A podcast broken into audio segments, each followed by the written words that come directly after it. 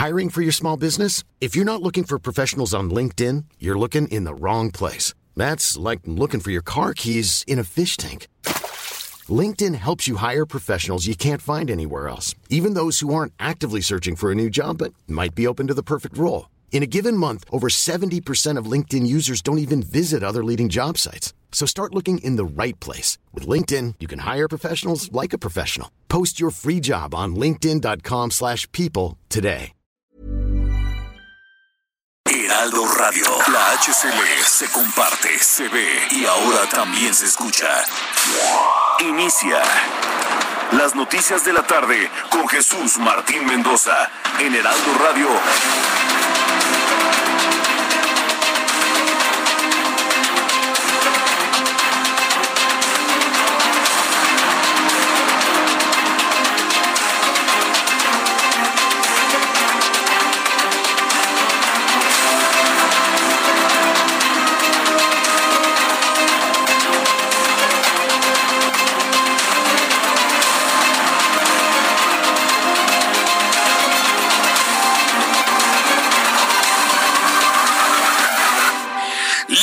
Tarde en punto, hora del centro de la República Mexicana. Bienvenidos, muy buenas tardes. Iniciamos el Heraldo Radio, iniciamos una nueva semana.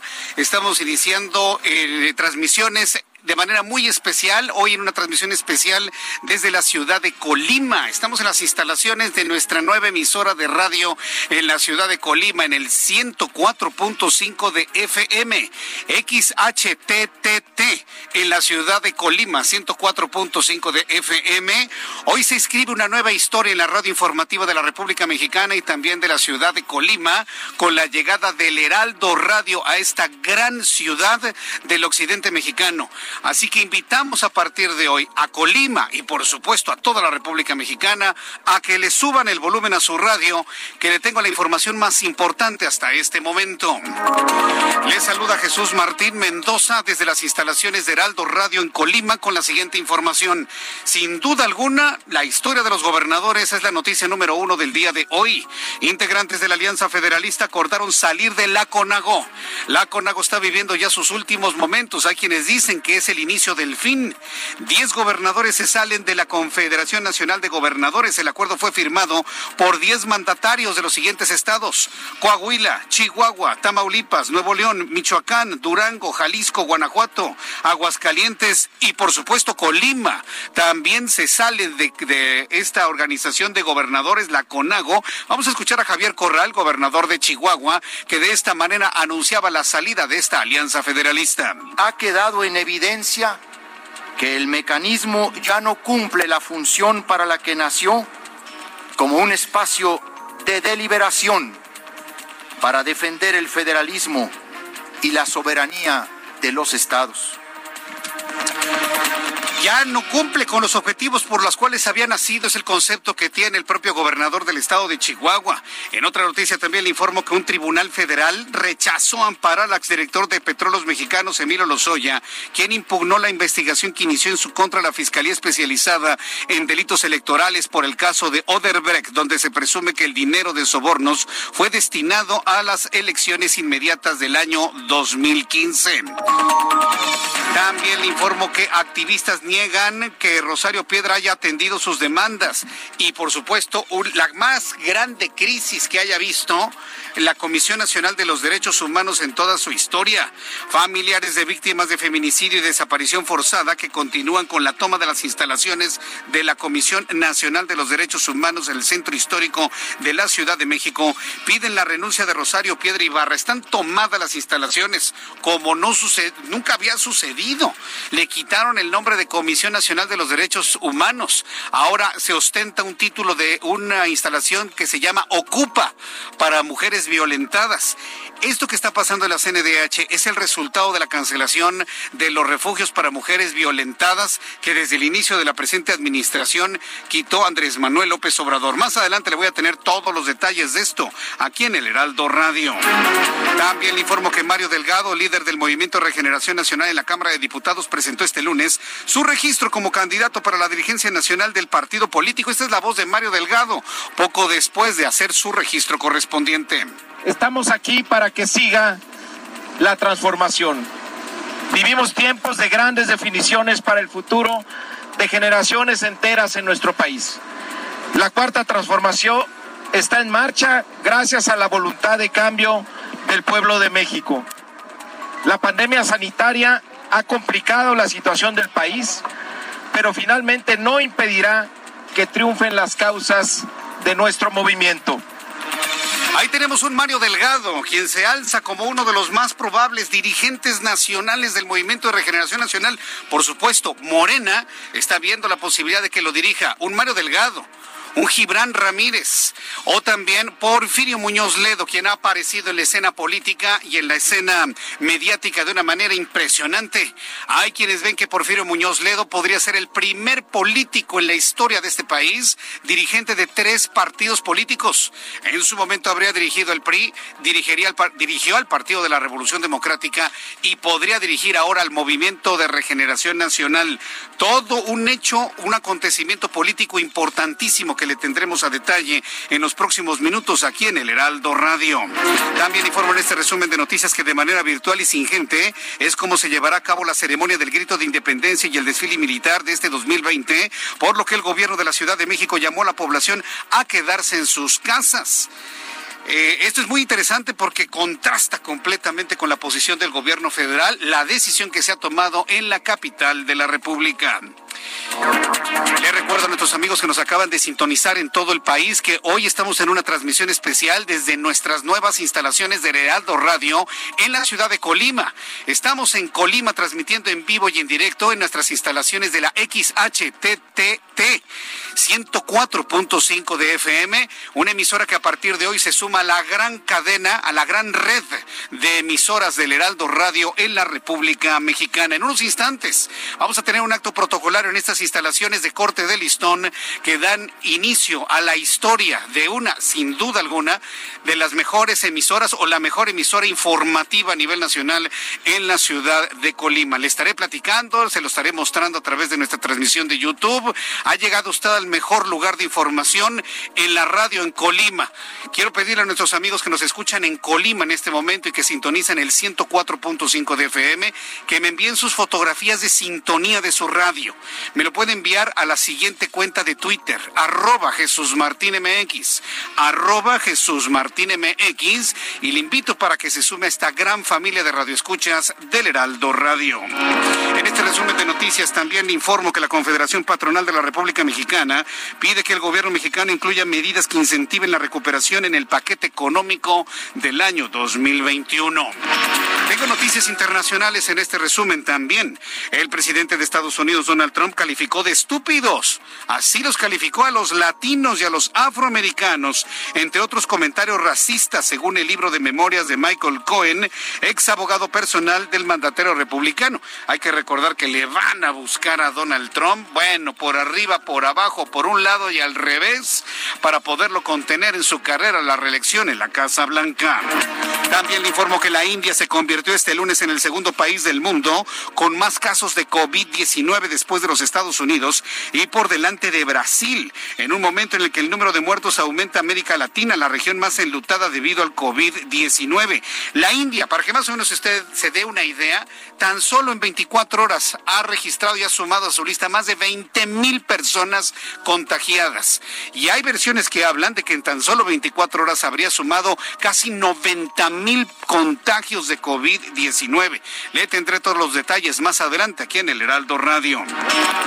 Hoy no podemos dejar la información deportiva y con Roberto San Germain le voy a tener todos los detalles más adelante aquí en el Heraldo. Lionel Messi, el astro argentino del Barcelona, dio marcha atrás en su decisión. Ya anunció que se queda en el club por una temporada más, siendo este lunes la primera vez que se presenta a entrenar bajo las órdenes del director técnico Ronald Koeman. Iniciamos nuestra revisión de la información más importante en la República Mexicana y saludo con muchísimo gusto a nuestros corresponsales. Empiezo con Claudia Espinosa desde el estado de Puebla. Adelante, Claudia, te escuchamos. Muy buenas tardes. Así es San Martín te saludo con gusto a ti a todos los amigos del Heraldo Media Group. Pues el gobernador del estado, Miguel Barbosa Huerta, anunció este día que ya no habrá ninguna persona en la plancha del Zócalo para el grito de independencia el próximo 15 de septiembre.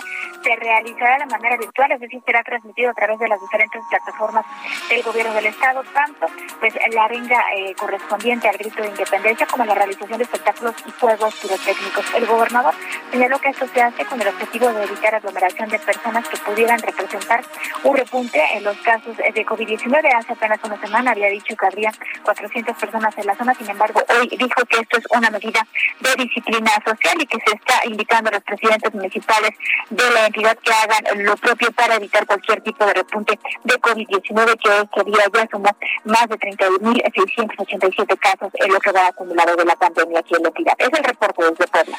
Muchas gracias por la información, Claudia Espinosa. Muy buenas tardes. Hasta luego, muy buenas tardes. De la ciudad de Puebla nos vamos directamente hasta el puerto de Veracruz y a la ciudad de Jalapa. Juan David Castilla, ¿qué información nos tienes? Muy buenas tardes. Hola, ¿qué tal Jesús Martín? Te saludo con mucho gusto también a todo el auditorio. Fíjate que las fuertes lluvias registradas durante el fin de semana por los remanentes de la tormenta tropical Nana ocasionaron afectaciones en 19 de los 212 municipios del estado de Veracruz. La Secretaría de Protección Civil informó que hubo derrumbes, inundaciones por el desbordamiento de ríos, deslaves, caída de árboles y hasta un socavón. Se trata de aproximadamente 9.800 personas afectadas y anegamientos en 2.446 casas, además de cuatro viviendas con ingreso de lodo y un destechamiento. Las autoridades estatales reportaron saldo blanco toda vez que no hay pérdidas humanas ni personas lesionadas por las afectaciones mencionadas en distintas localidades de la entidad.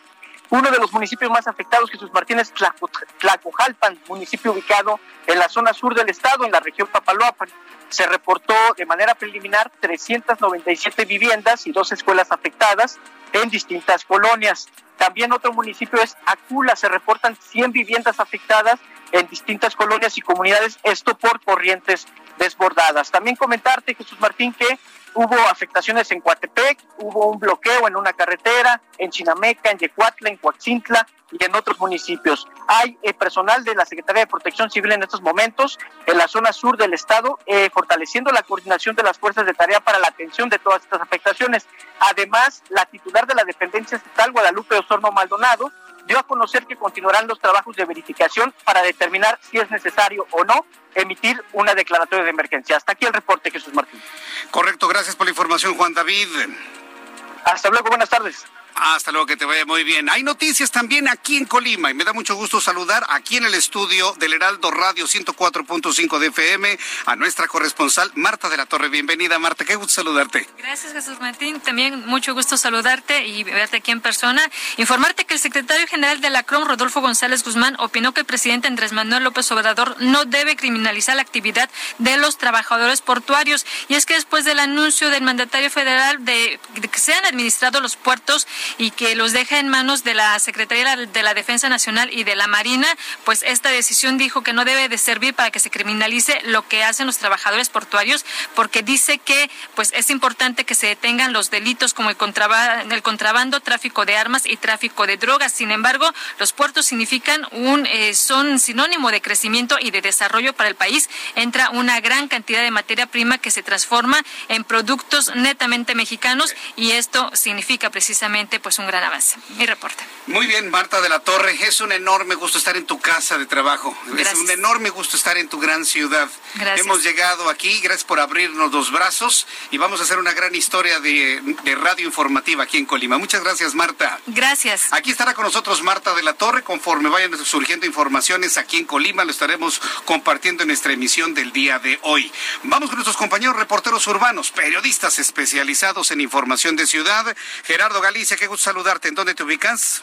El gusto es nuestro, Jesús Martín. Excelente tarde recorriendo la zona centro de la capital y tenemos el reporte lamentable. Poco a poco se están retirando los equipos de emergencia del eje 1 Oriente, Anillo de Circunvalación y la calle de General Anaya. Lamentablemente, una persona pierde la vida, una mujer arrollada por un microbús de el transporte público. Han laborado ya elementos del Areco Cuerpo de Bomberos, de la Policía Capitalina y peritos de la Fiscalía General de Justicia de la Ciudad de México. Para nuestros amigos que utilizan el eje 1 Oriente y dejan entrar la zona de Tepito, por ello van a encontrar bastantes conflictos viales. Para referencia, la calle de General Anaya se ubica muy cerca del mercado de la Merced. Y para nuestros amigos que van a ingresar o a llegar al centro histórico de la Ciudad de México, lo pueden hacer sobre la avenida 20 de noviembre. Hay carga vehicular abundante, pero el avance por lo menos es eh, favorable. Se alcanzan velocidades por arriba de los 40 kilómetros por hora. Y por lo pronto, el reporte.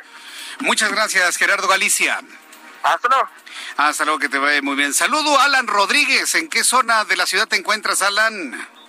Jesús Martín, excelente tarde y excelente inicio de semana para todos nuestros amigos radioescuchas. Me encuentro en esos momentos en la avenida Periférico Norte con información para todos nuestros amigos que se dirigen hacia el Estado de México. Y es que a partir de la avenida Ingenieros Militares hasta el cruce con Boulevard Toluca y la avenida Primero de Mayo se registra bastante carga vial. Son bastantes kilómetros de avance a vuelta de rueda. También tenemos información del Estado de México, municipio de Ecatepec, en la estación del metro Río de los Remedios se registra una persona sin vida. Se trata de un presunto delincuente abatido durante una persecución, esto al ser sorprendido cuando ejecutaba un robo. Al momento tenemos eh, un poco de información, solamente que se trata de un hombre joven, aparentemente 25 años de edad, y pues bueno, toda la, eh, zona de se encuentra en movilización.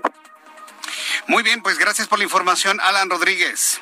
Estamos al pendiente y lo mantendremos informado. Eh, estamos al, pendiente. Muchas gracias por la información. Nuestros compañeros reporteros urbanos ya son en este momento las eh, seis de la tarde con 14 minutos hora del centro de la República Mexicana. Saludamos como siempre a nuestro compañero Abraham Arriola, quien nos informa lo que sucedía un día como hoy, 7 de septiembre, en México, la historia y el mundo. Adelante, Abraham. Bienvenidos, esto es un día como hoy en la historia, 7 de septiembre. Parece mentira que después de tanto tiempo rotos nuestros... Y sí, por fin el 7 de septiembre, es decir, hoy, es nuestro aniversario. La ilusión en nuestro aniversario.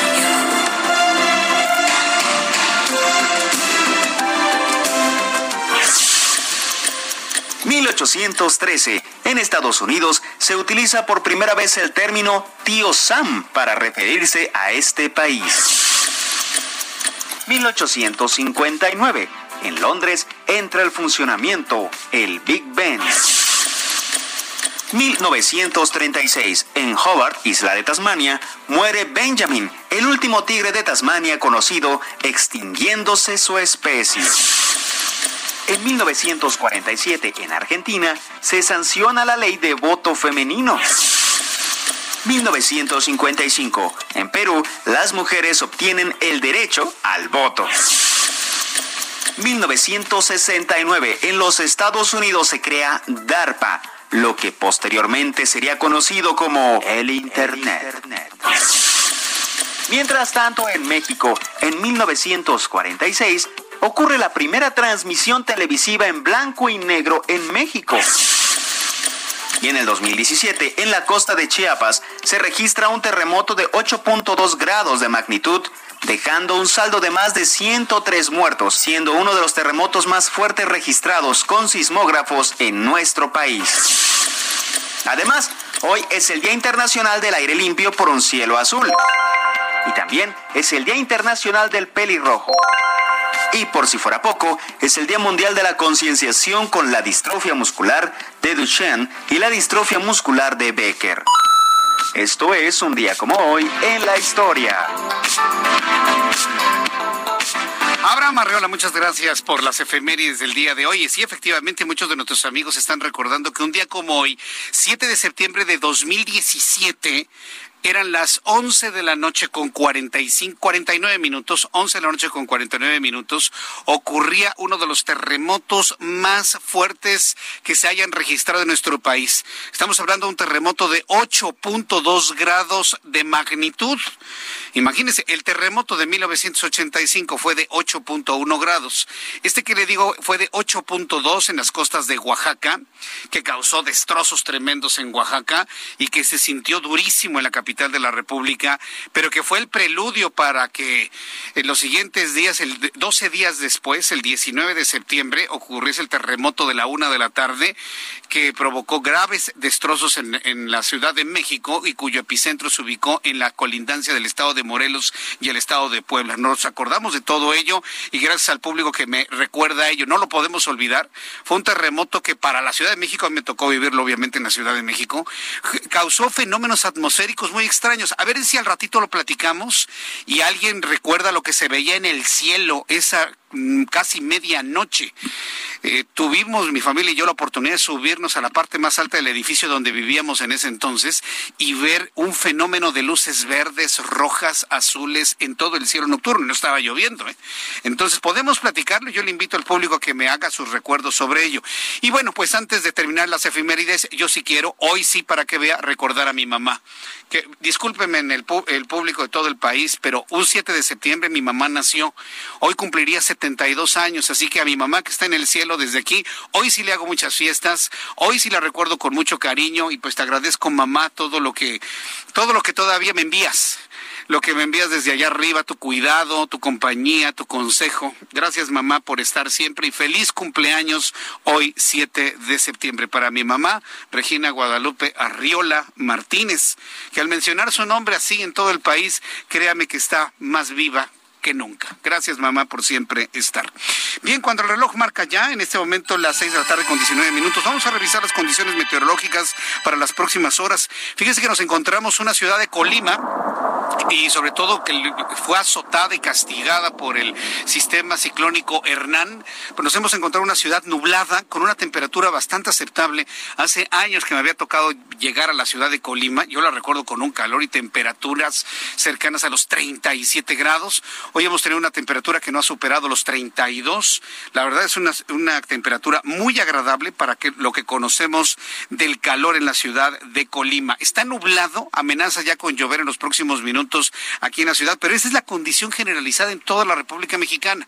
Con base en el informe del Servicio Meteorológico Nacional y las imágenes satelitales que nos ha enviado, observamos en la onda tropical número 34 canales de baja presión y otros sistemas que están provocando lluvias puntuales intensas en Guerrero, en Oaxaca, en Chiapas, muy fuertes en Durango, Sinaloa, Nayarit, Jalisco, Colima, Michoacán, Guanajuato, Veracruz y Tabasco.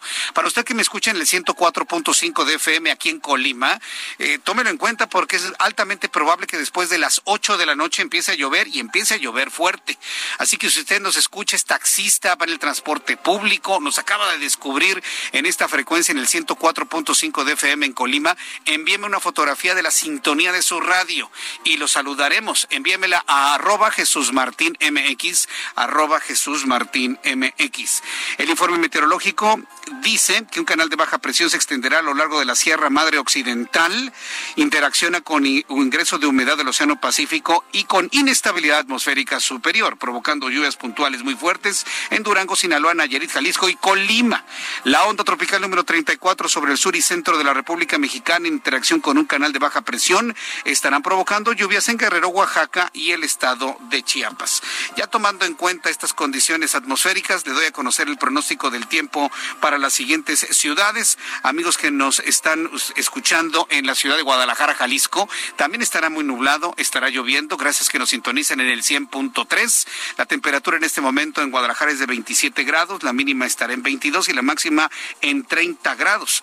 También le informo que usted que nos escucha en Monterrey, Nuevo León, la temperatura mínima estará en 23, la máxima en 32, en este momento 30 grados en Monterrey. Aquí en la capital de la República, en la capital de la República, allá en la capital de la República, el termómetro está en 20 grados, la mínima estará en 12 y la máxima alcanzará los 26 grados Celsius.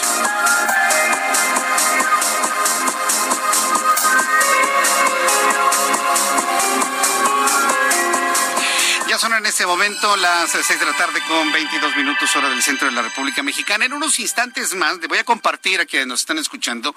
Estamos muy contentos aquí en el Heraldo Radio, en el Heraldo Media Group, sobre todo porque somos testigos del crecimiento, fuimos testigos del nacimiento, luego del crecimiento poco a poco. Es como un bebé que empieza a dar sus primeros pasos y, y empieza a hablar, a pronunciar sus primeras palabras. Y esa emoción para los que tenemos hijos es solamente comparable con lo que ha ocurrido ocurrido con nuestra empresa. Hoy estamos eh, cortando el listón de una emisora en el occidente del país que se suma a la gran cobertura de nuestra emisora en Guadalajara, que se suma con Colima y que, bueno, nos permite tener una cobertura prácticamente total del occidente mexicano, con una poderosa emisora en Colima, en el 104.5 de FM. En unos instantes estará en estas instalaciones eh, María Luisa del Carmen Íñiguez Méndez, que es secretaria de Turismo del Estado de Colima. Eh, estaré buscando al gobernador del Estado, Juan Ignacio Peralta, eh, para que podamos platicar sobre lo que ha sucedido en los últimos meses en Colima. Hoy estuvo precisamente allá en Chihuahua en la reunión de la CONAGUA, en donde participó junto con la Alianza Federalista para salirse de la CONAGUA. Hay mucho que platicar con el gobernador de Colima.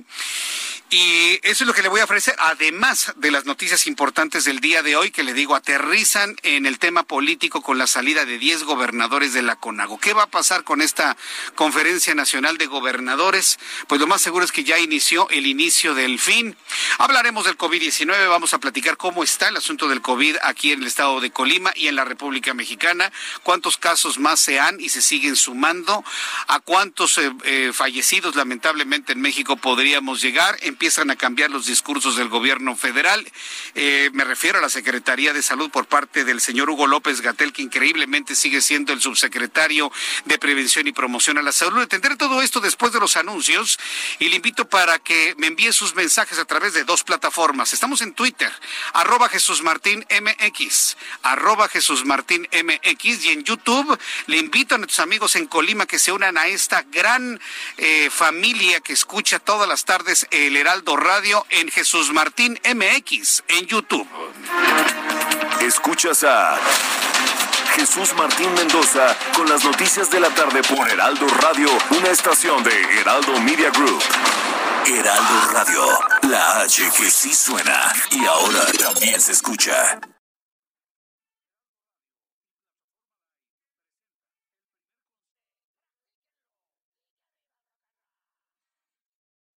Escucha la H, Heraldo Radio. Escucha las noticias de la tarde con Jesús Martín Mendoza. Regresamos.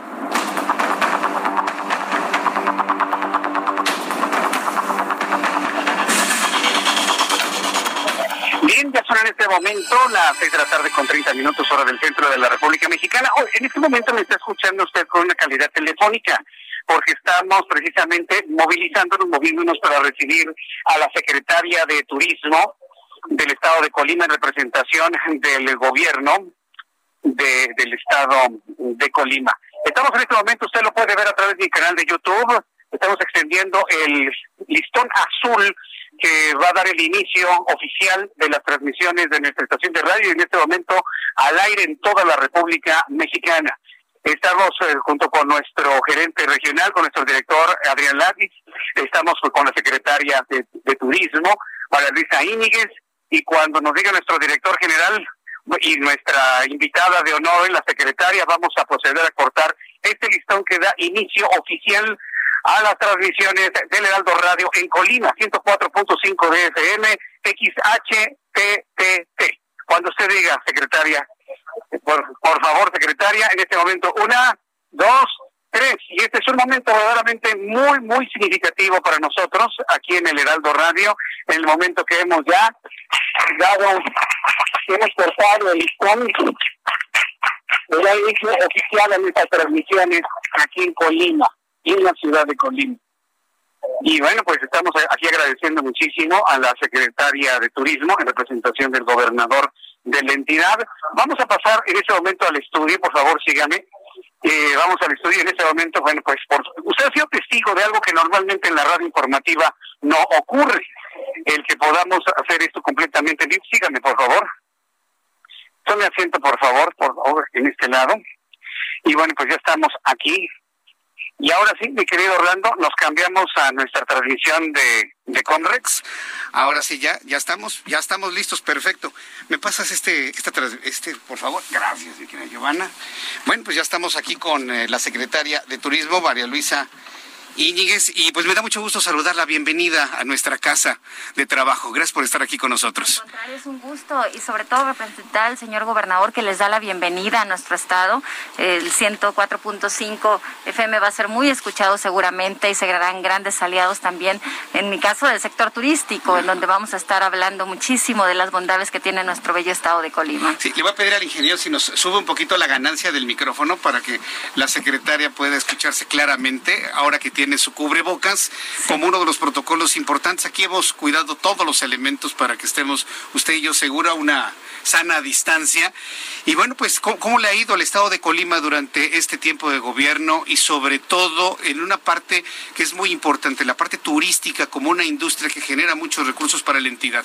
¿Cómo ha regresado Colima a la nueva normalidad en este tiempo, secretaria? Bueno, el sector turístico ha sido sumamente respetuoso a la gradualidad de la reapertura de actividades. Eh, definitivamente tenemos mucho que hablar de Colima. Tenemos que reactivar el 10% de la población económicamente activa de nuestro estado se dedica al turismo. Estamos hablando de más de 30 mil familias, empleos directos y toda la cadena de valor que esto representa, que es inmensa.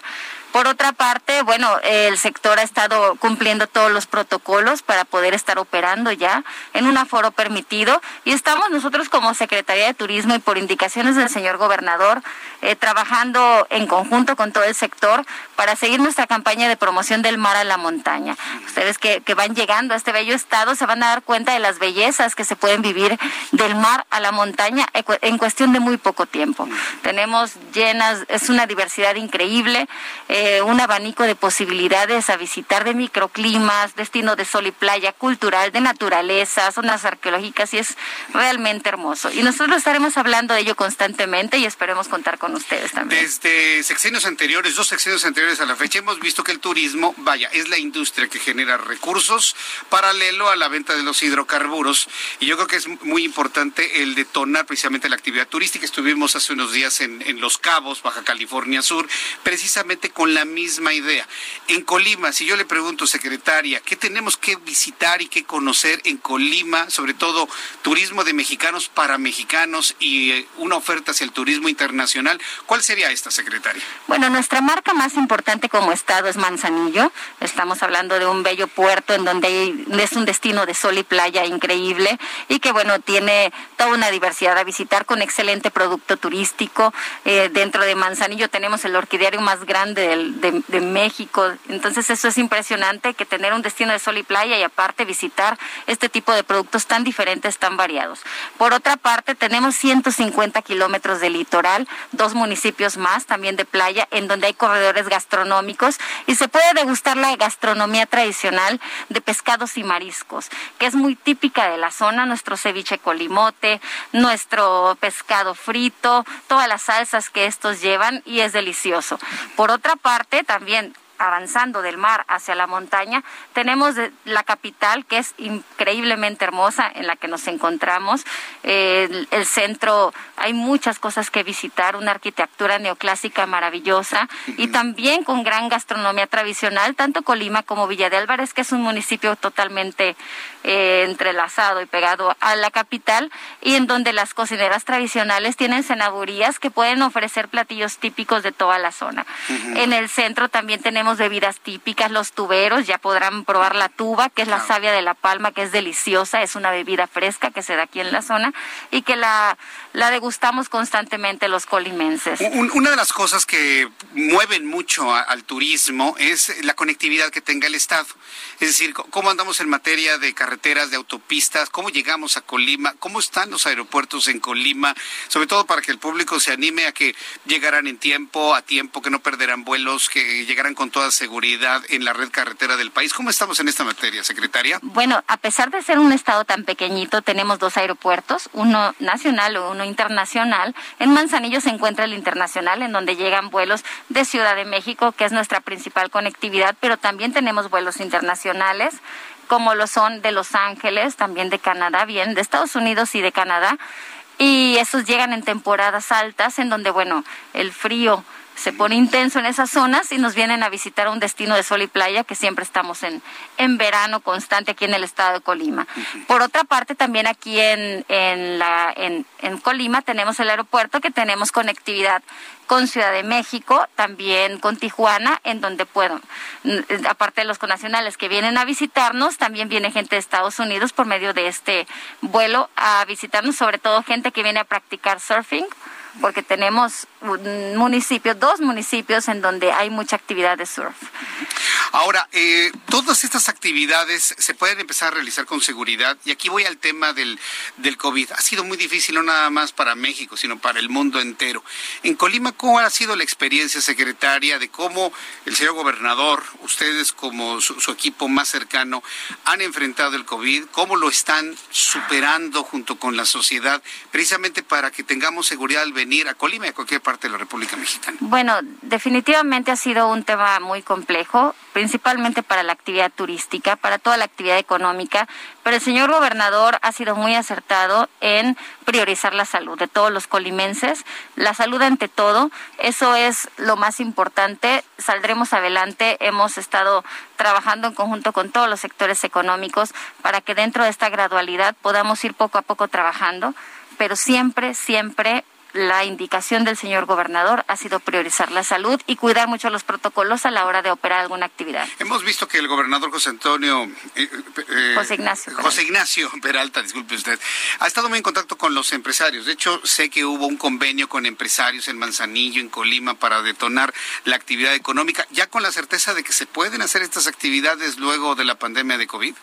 Así es, bueno, las, los empresarios han sido muy, muy respetuosos a todos los protocolos y de esta manera se ha trabajado de la mano con ellos. Siempre el gobernador ha sido muy sincero en cómo está la situación eh, de salud. Bueno, todavía ahorita en Colima nos encontramos en semáforo en rojo. Eh, recordemos también que nosotros llegamos o empezamos tarde a incrementar el número de contagios o mucho más tarde que otros estados y eso fue gracias a la precaución y a que pudiéramos desde un principio tomar las medidas sanitarias y quedarnos en casa. Esta campaña de quedarnos en casa empezó antes que otros estados. Entonces, esto nos ha llevado a tener una curva de contagios un poquito más lejana de lo normal y ahorita todavía nos encontramos en semáforo rojo, pero aún así estamos operando actividades con todas las medidas sanitarias, todos los protocolos de la mano con Cuespris y con el Comité Estatal de Seguridad en Salud que siempre ha tenido decisiones acertadas. Debo decirle que en Colima se mantiene semáforo rojo, pero precisamente porque busca enviar esta señal a la sociedad de seguirse cuidando, usar cubrebocas, utilizar el gel, mantener la sana distancia, entre otros objetivos. Así es, nosotros no bajamos la guardia, tratamos de, eh, bueno, como su equipo más cercano, predicar con el buen ejemplo, también el mismo, por supuesto, y para que la ciudadanía sí lo replique. Correcto. Bueno, pues secretaria, yo le agradezco mucho que nos haya visitado el día de hoy. Le agradezco doblemente porque quiero platicarle que se bajó de su vehículo en medio de un aguacero, porque de repente nos empezó a llover aquí en la ciudad de Colima, tal y como le había informado en el Servicio Meteorológico Nacional. Y bueno, pues aquí está con nosotros, cosa que le agradezco infinitamente. Al contrario, gracias a ustedes, bienvenidos al estado de Colima. Seguramente van a tener muchísimo éxito Heraldo Media Group y estaremos escuchándolos constantemente. Muchísimas gracias. Esta será una plataforma muy importante para conocer las inquietudes del público, de todos los sectores de la sociedad, empresariales, gubernamentales. Así que ténganos toda la confianza de que seremos una plataforma muy objetiva, muy veraz, muy informativa y de mucho consumo en la sociedad de Colima. Muchísimas gracias por estar aquí. Al contrario, gracias a ustedes. Muchas gracias. Ha estado con nosotros la licenciada María Luisa del Carmen Íñiguez Méndez, secretaria de Turismo del Estado de Colima, quien además ha sido nuestra madrina, nos ha cortado, hemos cortado juntos con ella el, el listón de que inaugura estas bellas instalaciones del Heraldo Radio en Colima y estamos por ello agradecidos. Gracias, secretaria. Al contrario, gracias a ustedes. Bien, pues continuamos con la información cuando ya el reloj marca las 6 de la tarde con 41 minutos, hora del centro de la República Mexicana. Muchas gracias, secretaria. Pues vamos a continuar con la información que tenemos para usted aquí en el Heraldo Radio. Y bueno, como ya lo mencionábamos, hoy el, gobernador de Colima se encuentra precisamente junto con la Alianza Federalista en este, pues en esta decisión difícil que han tomado, ¿no? Porque créame que no es fácil. ¿Qué es lo que necesitan los gobernadores en la República Mexicana? Pues unir fuerzas ha sido la, manera en la que los últimos años los gobernadores unidos en esta conferencia nacional de gobernadores pues han podido obtener del gobierno federal pues eh, los avances que han querido. Inclusive desde la CONAGO se estaba hablando del pacto fiscal. Pero decir de un Javier Corral gobernador de Chihuahua esto no se puede lograr porque ya habría perdido la CONAGO estos objetivos. El caso es que tal y como nos lo anunció en el Heraldo Radio hace algunas semanas Javier Corral gobernador del estado de Chihuahua lo anunció en el Heraldo Radio y hoy se concretó ese anuncio que se hizo de manera exclusiva en esta plataforma a nivel nacional.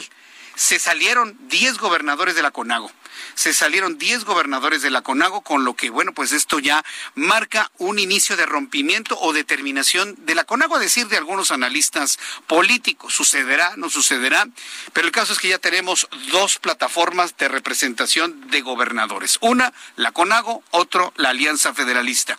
Hoy 10 gobernadores que integran la Alianza Federalista por México acordaron este lunes por votación unánime dejar de participar en las reuniones de la Conferencia Nacional de Gobernadores al considerar que ya no cumple con la función para la que fue conformada.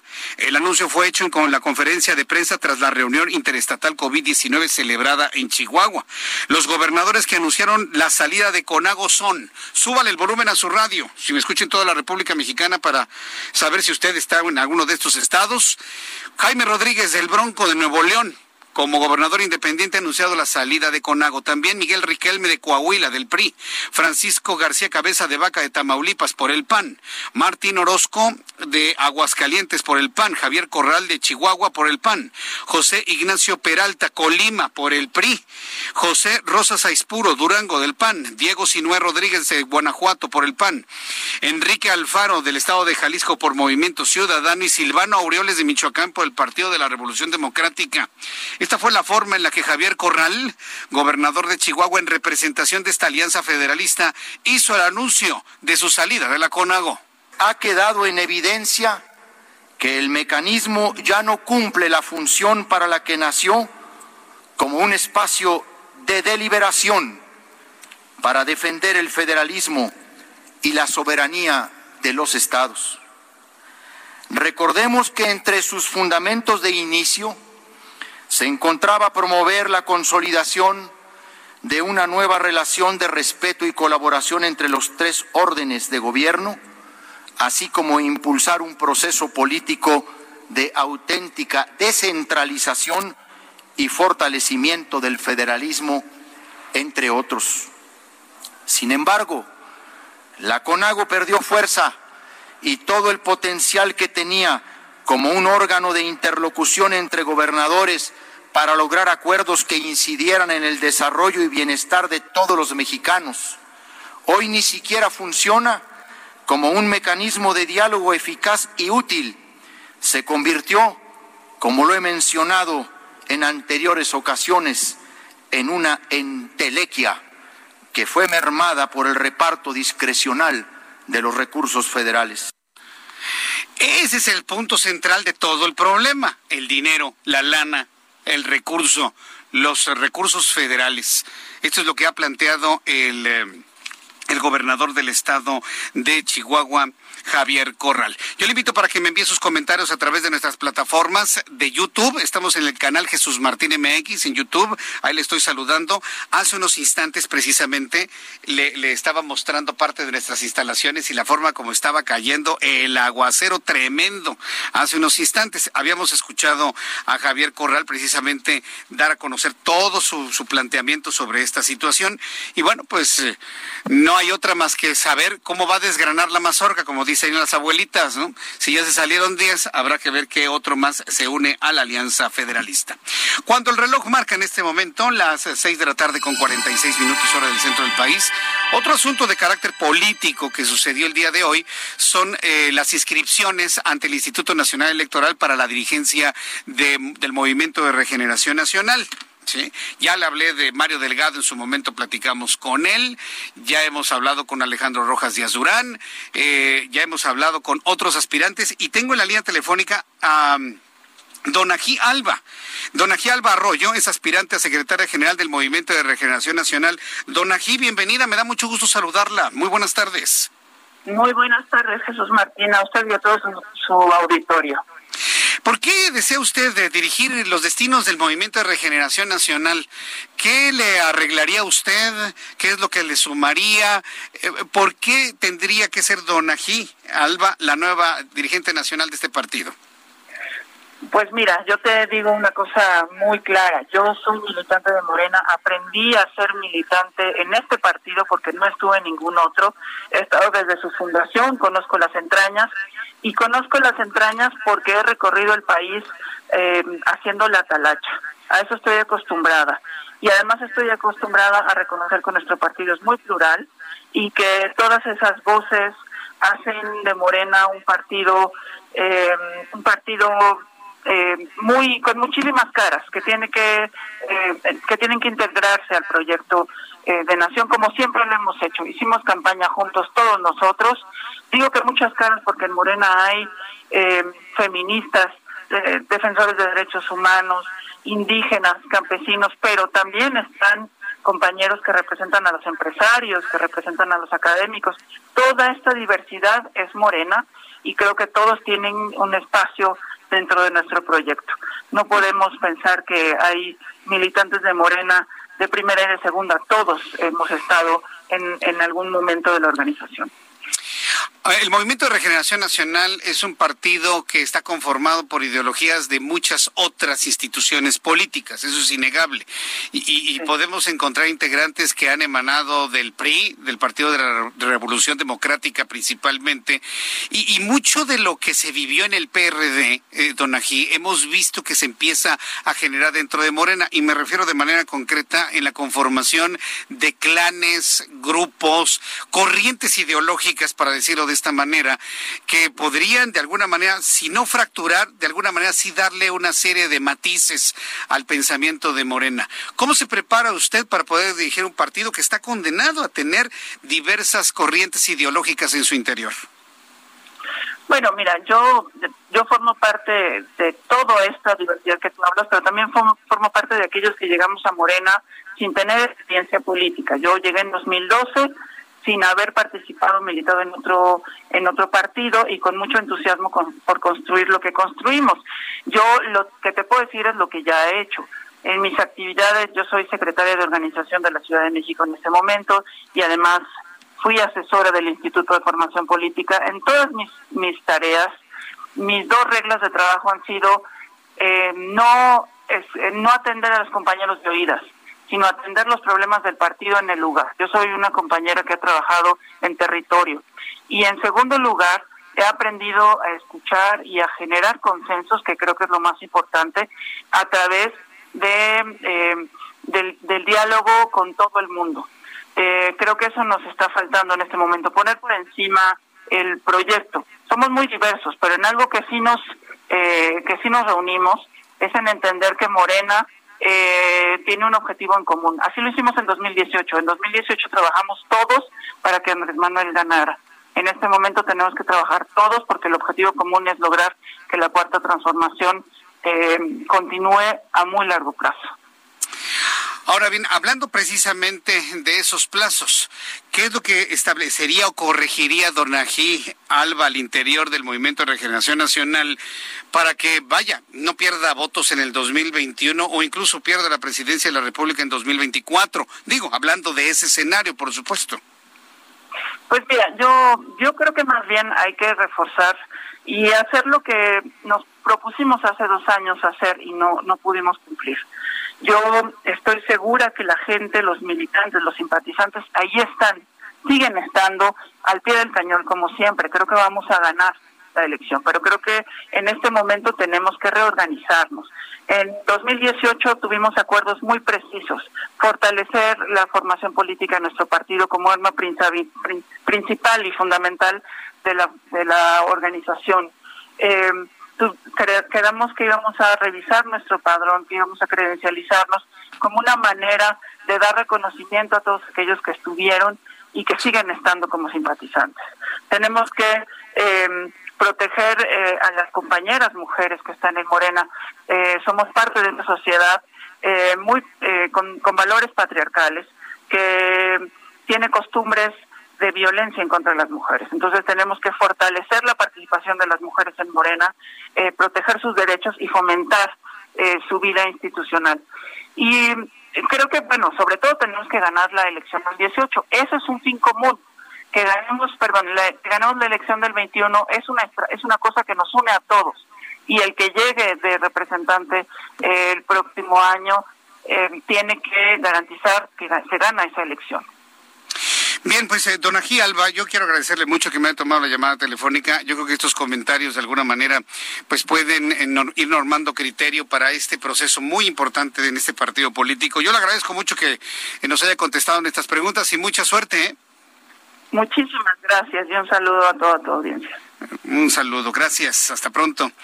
Eh, es don Alba Arroyo, aspirante a secretaria general del Movimiento de Regeneración Nacional. Le digo, además de ella, pues hoy se conoció de, los siguientes quienes buscan eh, estar en la dirigencia de este partido. Adriana Menéndez Moreno, quien está buscando la presidencia del partido, Antonio Tolini, Omar Horacio Mateos Miranda, don Alba Arroyo y Porfirio Muñoz Ledo. Porfirio Muñoz Ledo, quien de alguna manera está eh, apareciendo mediáticamente en todo. Ya le comentaba que si Porfirio Muñoz Ledo logra esta posición, pues este sumaría a su larga lista o a su larga eh, historia política, pues un tercer partido en el cual estaría dentro de su dirigencia nacional. Entonces ya veremos finalmente qué es lo que ocurre dentro de este partido político y este proceso de elección dentro del Instituto Nacional Electoral. Ya son en este momento las seis de la tarde con 54 minutos, hora del centro de la República Mexicana. Más adelante y después de los anuncios, le voy a informar sobre el amparo a los El asunto es interesante porque todo el tema de Emilio Lozoya desapareció desde que conocimos aquellos videos donde aparecía el hermano del presidente Andrés Manuel López Obrador. Desde entonces la información de Lozoya como que se borró de la escena mediática. Eh, le, informaré que un tribunal federal ratificó la negativa de amparo a Emilio Lozoya y con ello la Fiscalía Especializada en Delitos Electorales debe continuar investigando al exdirector de Petróleos Mexicanos. Hablaremos del caso de la Comisión Nacional de los Derechos Humanos. No se lo pierdan porque después de los anuncios le voy a informar todo lo que ha estado ocurriendo en la Comisión Nacional de los Derechos Humanos, la ocupación que han hecho de estas instalaciones diversos grupos feministas que están reclamando la falta de atención de la CNDH y de apoyo a mujeres violentadas. Tendremos de información de COVID, vamos a actualizar todos los datos, nuestros compañeros reporteros urbanos, un resumen con lo más destacado, la información eh, meteorológica actualizada por la cantidad de lluvia que cae en el occidente del país. Voy a los anuncios le invito para que nos siga en nuestro canal de YouTube, Jesús Martín MX. Escuchas a Jesús Martín Mendoza con las noticias de la tarde por Heraldo Radio, una estación de Heraldo Media Group. Heraldo Radio.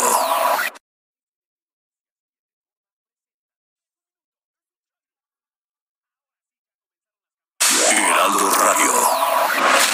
Escucha las noticias de la tarde con Jesús Martín Mendoza. Regresamos. フフフ。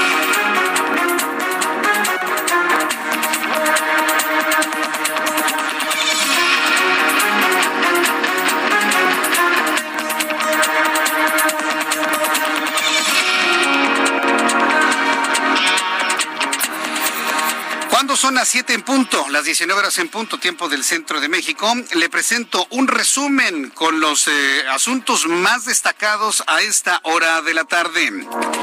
En primer lugar, le informo que Ricardo Monreal y Andrés Manuel López Obrador se reúnen para dialogar sobre la agenda legislativa. Recuerde que Ricardo Monreal es uno de los poquísimos políticos en este país que sí le, marca agenda eh, al presidente de la República. El coordinador de Morena del Senado, Ricardo Monreal, se reunió en privado con el presidente López Obrador para hablar de la agenda legislativa en el actual periodo ordinario. Le está diciendo, ¿no? Ricardo Monreal, que es lo importante y lo urgente, que son cosas completamente distintas.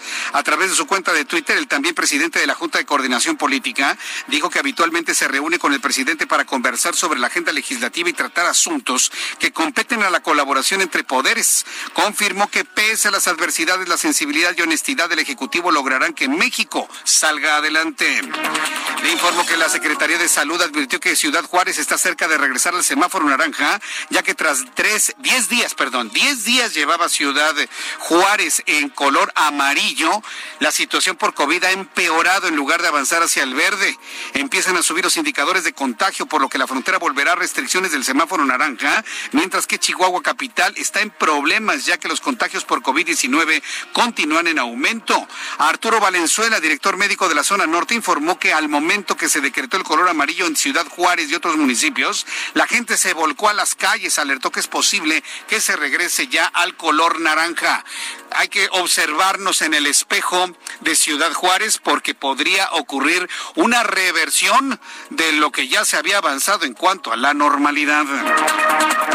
Mañana martes 8 de septiembre la Secretaría de Hacienda presentará al Congreso de la Unión el paquete económico 2021, el cual incluye criterios generales de política económica, la iniciativa de ley de ingresos y en su caso las iniciativas de reformas legales relativas a la fuente de ingreso para el siguiente ejercicio fiscal y el proyecto de presupuesto de egresos. Hay que recordar que el presidente de la República ha dicho que no habrá nuevos impuestos ni aumento de impuestos, tampoco habrá endeudamientos.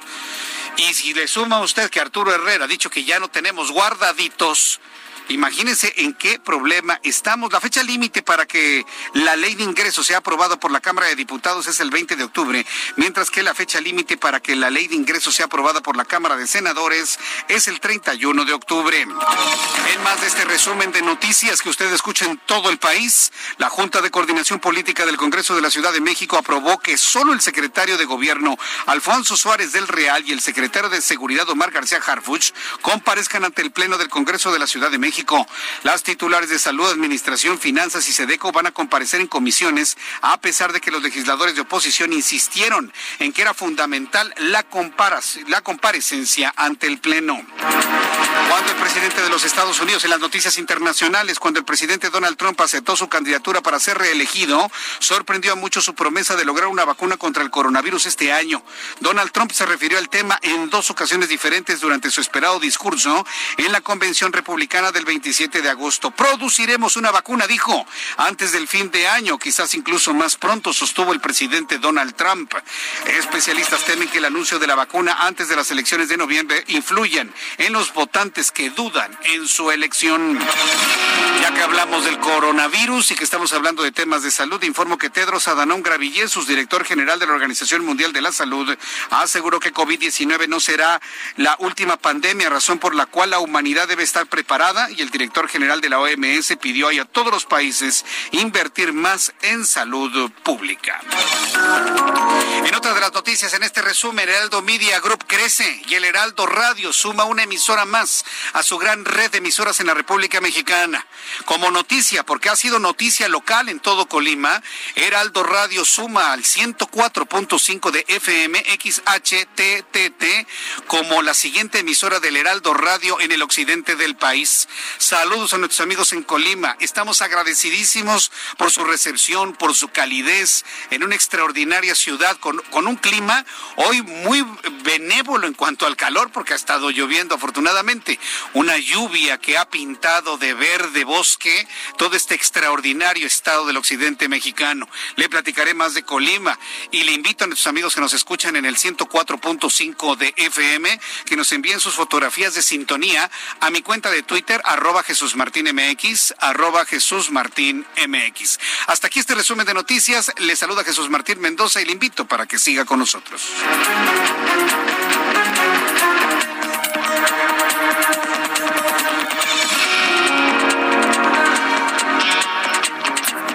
Ya son en este momento, ya son en este momento las 7 de la noche con 5 minutos hora del centro de la República Mexicana. Bueno, nuestros amigos que nos ven en, en, YouTube fueron testigos de cómo me dio un baño de agua mineral ahorita. Pero bueno, inaugurando aquí la cabina, ¿no, ingeniero? No fue con champán, pero fue con agua mineral. se nos cayó un poco, pero bueno, son de las cosas que pasan luego en un programa en vivo. Vamos directamente con nuestros compañeros reporteros urbanos, periodistas especializados en información de ciudad. Alan Rodríguez, ¿en qué zona de la ciudad te encuentras? Adelante, Alan.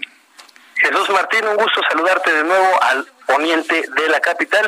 Y es que se registra un asentamiento vehicular en la avenida Constituyentes desde el cruce con Reforma hasta la zona del periférico. En el sentido contrario, desde el periférico hasta la zona del lienzo charro, el avance es constante. Sin embargo, a partir de este punto se comienzan a registrar largas filas de vehículos avanzando lentamente para quienes se dirigen hacia la zona de Santa Fe. Para nuestros amigos automovilistas que están avanzando hacia la zona de la carretera federal México-Toluca en esta tarde, eh, se registra detenida la circulación desde el Paseo de los Tamarindos hasta la zona del Yaqui en la alcaldía de Cojimalpa. También tenemos, pues bueno, fuertes lluvias en esta zona y al momento también nublado con dirección hacia la zona poniente de la capital. Correcto, muchas gracias por la información, Alan. Estamos al pendiente, Jesús Martín, buenas tardes. Eh, estamos al pendiente y saludamos ahora a mi compañero Gerardo Galicia. ¿En qué zona de la ciudad te encuentras, Gerardo? Adelante.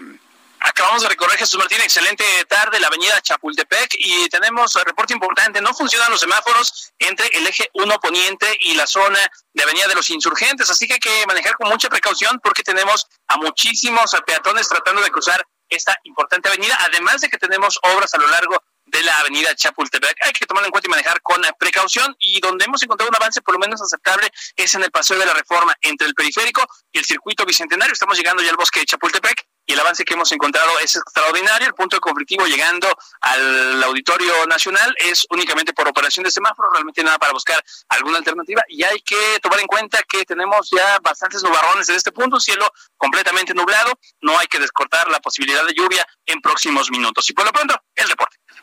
Muchas gracias por la información, Gerardo Galicia. Hasta luego.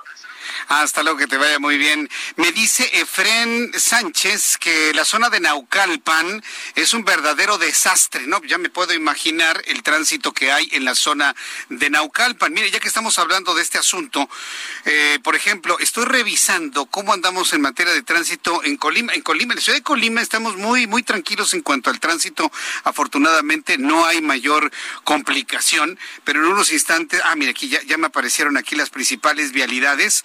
Por ejemplo, nosotros estamos instalados en esta eh, Avenida Paseo Miguel de la Madrid Hurtado. Aquí en esta, sobre esta avenida están nuestras instalaciones aquí en la colonia Esmeralda y Residencial Esmeralda Norte, en esta parte norte de la ciudad de Colima. Estamos al norte de la ciudad de Colima. En la zona de jardines residenciales de Villa de Álvarez con una vialidad completamente aceptable, aun cuando tenemos fuerte lluvia todavía a esta hora de la tarde en todo lo que es el centro y el norte de la ciudad de Colima. Ahora reviso en la capital de la República, para usted que se va dirigiendo a esta zona, no, bueno, tenemos un problemón vial tremendo. Eh, ya tenemos una inundación poco antes del puente de la Concordia para quienes van en la calzada Ignacio Zaragoza. Ya de hecho Orlando ya le está ya está buscando a nuestros compañeros reporteros urbanos a ver de qué manera nos informan sobre lo que sucede a la altura de Santa Marta Catitla. Seguramente tenemos una inundación que está impidiendo el tránsito para quienes vienen por la calzada Ignacio Zaragoza y van rumbo al puente de la Concordia. También problemas en el circuito interior a la altura del Peñón de los Baños. Tenemos un cierre en carriles centrales del circuito interior pasando la avenida Oceanía 608. Y esto ya mantiene completamente detenida la vialidad a la altura de la colonia Pensador Mexicano, muy cerca del Aeropuerto Internacional de la Ciudad de México. También el viaducto Miguel Alemán, detenido a la altura de la Piedad Narvarte, antes del cruce con Calzada de Tlalpan. Le doy estos datos para que, por favor, quienes van visitándonos en la Ciudad de México, quienes están circulando, tomen sus precauciones a esta hora de la tarde. Bien. Cuando el reloj marca en este momento las 7 de la noche con 10 minutos hora del centro de la República Mexicana, me da mucho gusto saludar a través de la línea telefónica a Leoncio Alfonso Morán. Eres presidente municipal de la ciudad de Colima, a quien le agradezco estos minutos de comunicación con el Heraldo Radio, hoy inaugurando nuestra emisora en el 104.5 de FM en esta gran ciudad. Estimado presidente municipal, señor alcalde, bienvenido, gusto en saludarlo. Muy buenas tardes. Bien, el gusto es nuestro y pues darle la bienvenida a Colima y bueno, pues aquí trabajando y también atendiendo los temas que, nos corresponde como, como alcalde, como alcalde de Colima y con la, con el gusto de poderlos saludar a todos ustedes. Encontramos una ciudad de Colima ordenada, extraordinaria, sin tránsito, eh, en, todos los lugares a donde hemos tenido la oportunidad de asistir, la gente utilizando su cubrebocas, el gel. Coméntenos esta experiencia, señor alcalde. ¿Cómo, ha usted establecido los protocolos con base en lo que establece la Secretaría de Salud y cómo han sido recibidos por la, sociedad en la ciudad de Colima? Alcalde. Colima, Colima, el municipio de Colima fue de los municipios que primero tomó medidas desde el momento que tuvimos conocimiento de la pandemia. Tomamos algunas acciones que han, fueron permanentes del día 17 de marzo, mucho antes que lo hiciera el gobierno, el gobierno de la República, pues con el fin de contener eh, este riesgo que se veía venir para los ciudadanos del municipio de Colima. Prácticamente estuvimos, eh, bajamos la economía, cerramos la economía eh, el mes de marzo, abril, mayo y a partir del mes de, de junio lanzamos el programa que le llamamos La Nueva Realidad, el Plan Colima y su gente, y que tenía que ver con la recuperación de manera gradual de la economía, la apertura de la economía del, del municipio de Colima, porque bueno, pues ya tenemos una situación grave de crisis social ya en algunas zonas de la ciudad y una situación económica complicada y en la que de acuerdo a lo que veíamos que estaba pasando a nivel mundial, pues las condiciones estas pues son de largo plazo y bueno, pues teníamos que atender la parte económica cuidando las medidas de las medidas sanitarias. Entonces, ese plan Colima y su gente empezó a abrir la economía de manera gradual en un lapso de prácticamente cuatro semanas. Hoy la economía del municipio de Colima está prácticamente eh, abierta, obviamente con las medidas de sanidad que, has mencionado, que tiene que ver con el uso obligatorio de cubrebocas, en los negocios el uso de gel antibacterial, tapete sanitizante, sana distancia, etcétera, lo que todos conocemos como medidas obligatorias para poder operar un negocio en la vía pública y el negocio establecido. Eh, claro que esta apertura de la, de la economía pues generó también un detonante, un crecimiento en el nivel de contagios, eso es normal. Eso sucede prácticamente en todos los lugares donde de manera gradual se empieza a abrir la economía. El reto que hemos asumido pues ha sido mayor, pero creo que razonablemente en el municipio de Colima las cosas han ido sucediendo eh, de buena manera. Correcto. Ahora, platicábamos con la secretaria de Turismo a nivel estatal, eh, quien, bueno, de alguna manera reconocía que la entidad se mantiene en color rojo en cuanto al semáforo epidemiológico. En el caso de la ciudad, concretamente, ¿cómo lo ve? ¿Siguen en rojo? ¿Están en naranja? ¿Pueden transitar al amarillo? Hablando precisamente de la importancia de la reactivación económica, ¿cómo lo ve usted, señor alcalde? Nosotros en el municipio de Colima respetamos los lineamientos del gobierno federal, pero asumimos nuestra propia lógica donde consideramos que esa apertura y el manejo de los, del, semáforo pues no genera ninguna condición de consistencia y certeza a quienes operan y a la economía en general. Entonces lo que nosotros hemos es nuestra nuestra forma de, operar en el municipio de Colima tiene que ver pues con la aplicación estricta de medidas de sanidad. El municipio de Colima, como prácticamente todo el estado, está eh, de acuerdo así lo considera el gobierno federal en, semáforo rojo. Nuestra condición que tenemos de manera particular en el municipio de Colima, pues es eh, una apreciación diferente. Bien, ahora, eh, eh, ¿cuál es la principal actividad económica que en la ciudad de Colima se, se, ha abierto? Y sobre todo si lo vemos desde el punto de vista atracción, tanto de turismo como de inversiones. ¿En qué están trabajando de manera concreta, señor alcalde? Prácticamente está abierta toda la economía. Lo que está limitado, sigue limitado es el tema de eventos masivos sigue limitado el tema de eventos en locales de fiestas para para 15 eh, años, eh, bodas, etcétera. Eso está limitado, pero prácticamente el resto de la economía sigue operando. El fin de semana pasado ya algunas eh, iglesias de diferentes cultos empezaron a tener actividad con las medidas de, sanidad, con baja densidad de asistencia, porque bueno, pues tenemos que, ir de manera gradual reactivando esta condición, obviamente cuidando las medidas de sanidad en una contingencia pues que como todos sabemos es de, largo plazo mientras no haya una vacuna o no haya un protocolo eh, preciso para atender el, tema de la pandemia. ¿Cómo le reportan hospitales, clínicas en cuanto a, eh, que están obviamente acondicionados para la atención de COVID-19? ¿Cómo se lo reportan, señor alcalde? Sí, esa, esa responsabilidad tiene de manera directa el Estado. En el, si, hay un crecimiento eh, gradual, obviamente al momento que se abre la economía en todo el Estado, que tiene que ver con la ocupación eh, de camas eh, para atender el tema del COVID y eso es precisamente lo que pone, de acuerdo a los que conocemos, pues al, al Estado en, una condición de semáforo rojo, ¿no? Eh, pero bueno, pues seguimos en, la contención de los contagios y atendiendo el tema que para nosotros es fundamental, que es el tema de salud, sin dejar a un lado la parte económica que es también eh, fundamental para tener a, la actividad de la, de gente y atender las necesidades que tienen al día a día. Estoy conversando con el alcalde de Colima, Leoncio Alfonso Morán. ¿Cómo, ha estado el tema de la seguridad? Es decir, ¿cómo se han recuperado los niveles de seguridad luego de algún tiempo en donde conocíamos lamentablemente de algunos eh, problemas que tienen que ver con algunos grupos del crimen organizado? Eh, en este, en este, desde este punto de vista, ¿cómo lo calificaría usted, eh, señor alcalde?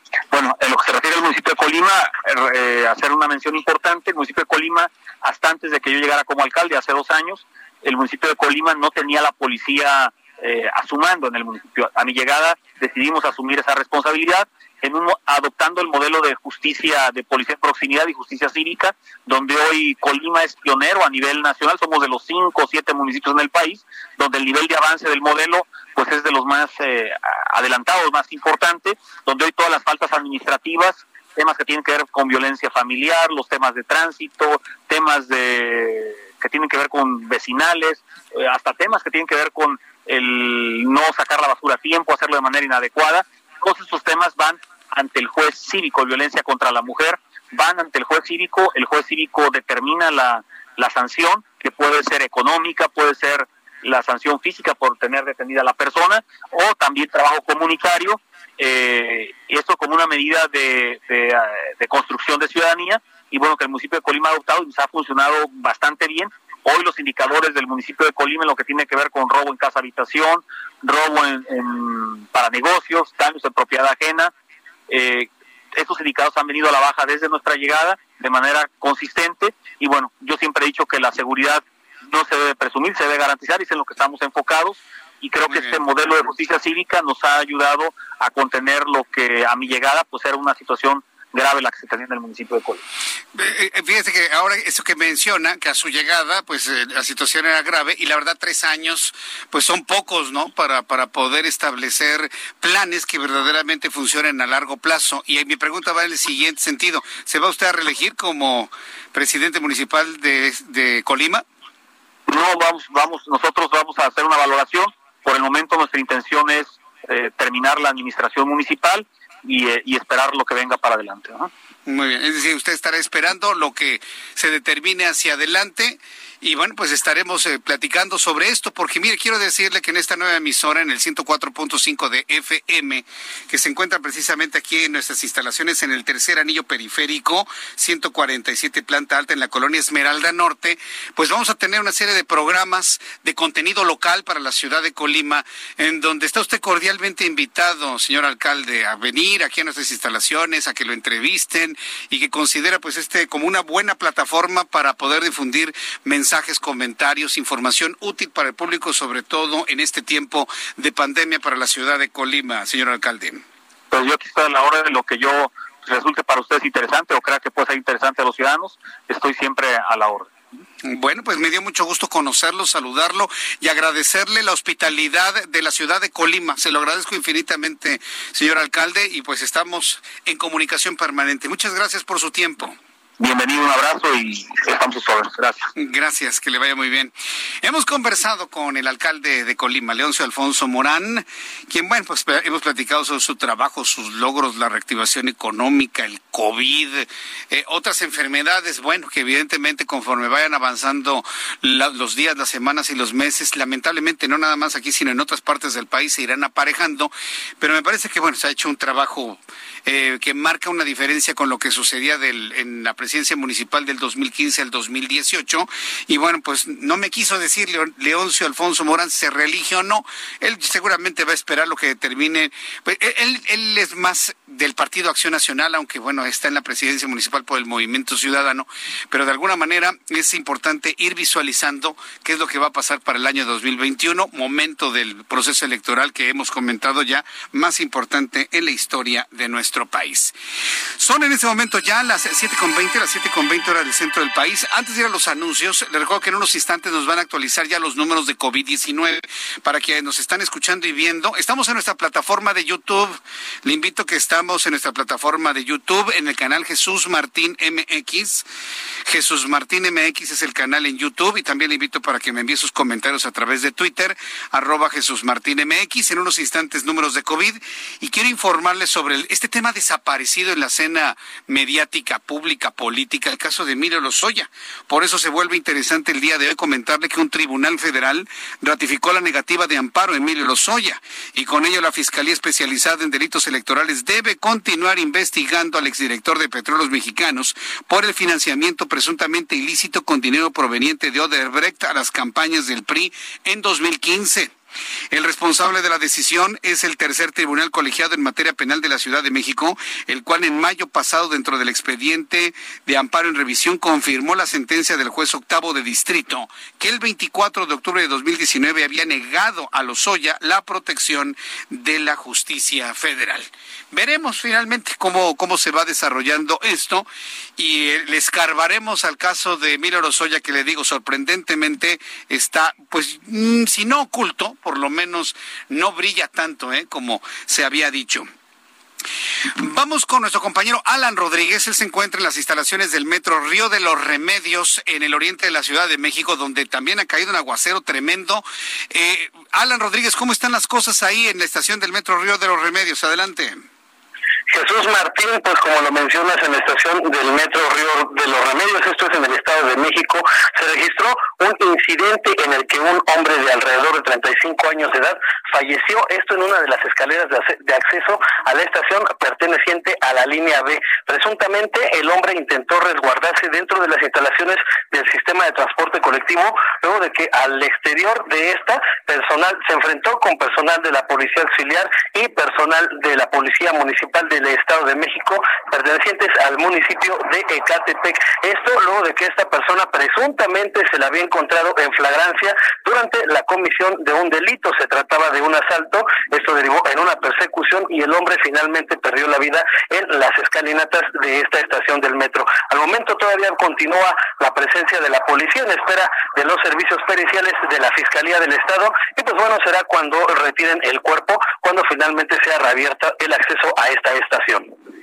Pero ¿por qué se murió en las escaleras? ¿Qué fue lo que se cayó, se pegó, lo mataron, se electrocutó? ¿Pero por qué murió? el hombre se enfrentó a balazos con personal de la ah. policía del Estado de México al exterior de la estación. Sin embargo, pues al momento de querer huir, de querer escapar, de querer resguardarse, fue que eligió las escaleras del metro como su opción. Sin embargo, ahí se le terminaron los signos vitales y cayó muerto. Ah, entonces lo abatieron al querer, eh, al querer huir. Fue abatido al encontrarlo en flagrancia de la comisión de un delito. Qué barbaridad. No, pues qué caso. Bueno, pues estaremos muy atentos de lo que suceda ahí cuando llegue ya los servicios periciales. Ya llegaron a este lugar. ¿Cómo está el servicio que otorga la estación del metro, Alan? La estación únicamente tiene acceso por el lado eh, de la zona del Estado de México eh, y el lado contrario a las vías es el único acceso que se puede ingresar. Y pues bueno, en la zona tenemos ya el personal de los peritos, sin embargo hace falta la llegada de la camioneta para poder retirar el cadáver y pues este será trasladado a un anfiteatro cercano. Correcto. Bueno, pues muchas gracias por la información, Alan Rodríguez. Atentos de lo que sucede en esta zona de la ciudad. Estamos al pendiente, muy buenas tardes. Este, estamos al pendiente, muy buenas tardes. Vamos a ir a los mensajes y regresamos enseguida con más información. Después de los anuncios, ya le tengo los datos de COVID, ya tenemos los números de personas contagiadas sumadas, de las personas que han fallecido lamentablemente. Le recuerdo que estamos en esta transmisión especial, hoy en la inauguración de nuestras instalaciones de Heraldo Radio en Colima, 104.5 de FM, que se suma la gran red de emisoras en la República Mexicana. Voy a los anuncios y regresamos enseguida. Heraldo Radio. Escuchas a Jesús Martín Mendoza con las noticias de la tarde por Heraldo Radio, una estación de Heraldo Media Group. Heraldo Radio.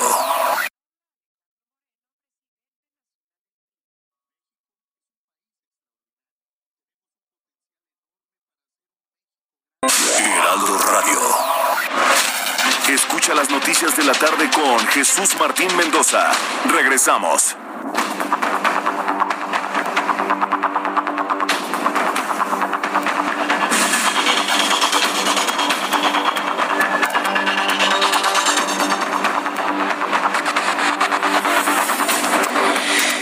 Las siete y media, las 19 horas con 30 minutos, hora del centro de la República Mexicana. Ahora que estaba platicando con Don Ají Alba, que platicaba con Don Ají Alba, que es aspirante a la Secretaría General del Movimiento de Regeneración Nacional, le platicaba sobre los orígenes del PRD, ¿no? Y que muchos integrantes de Morena, pues este, estaban en el PRD y brincaron del PRD a Morena con todos los fantasmas que pueda tener algunos de sus integrantes, ¿no? Y me refería concretamente a la conformación de clanes, de tribus, de corrientes ideológicas dentro de Morena.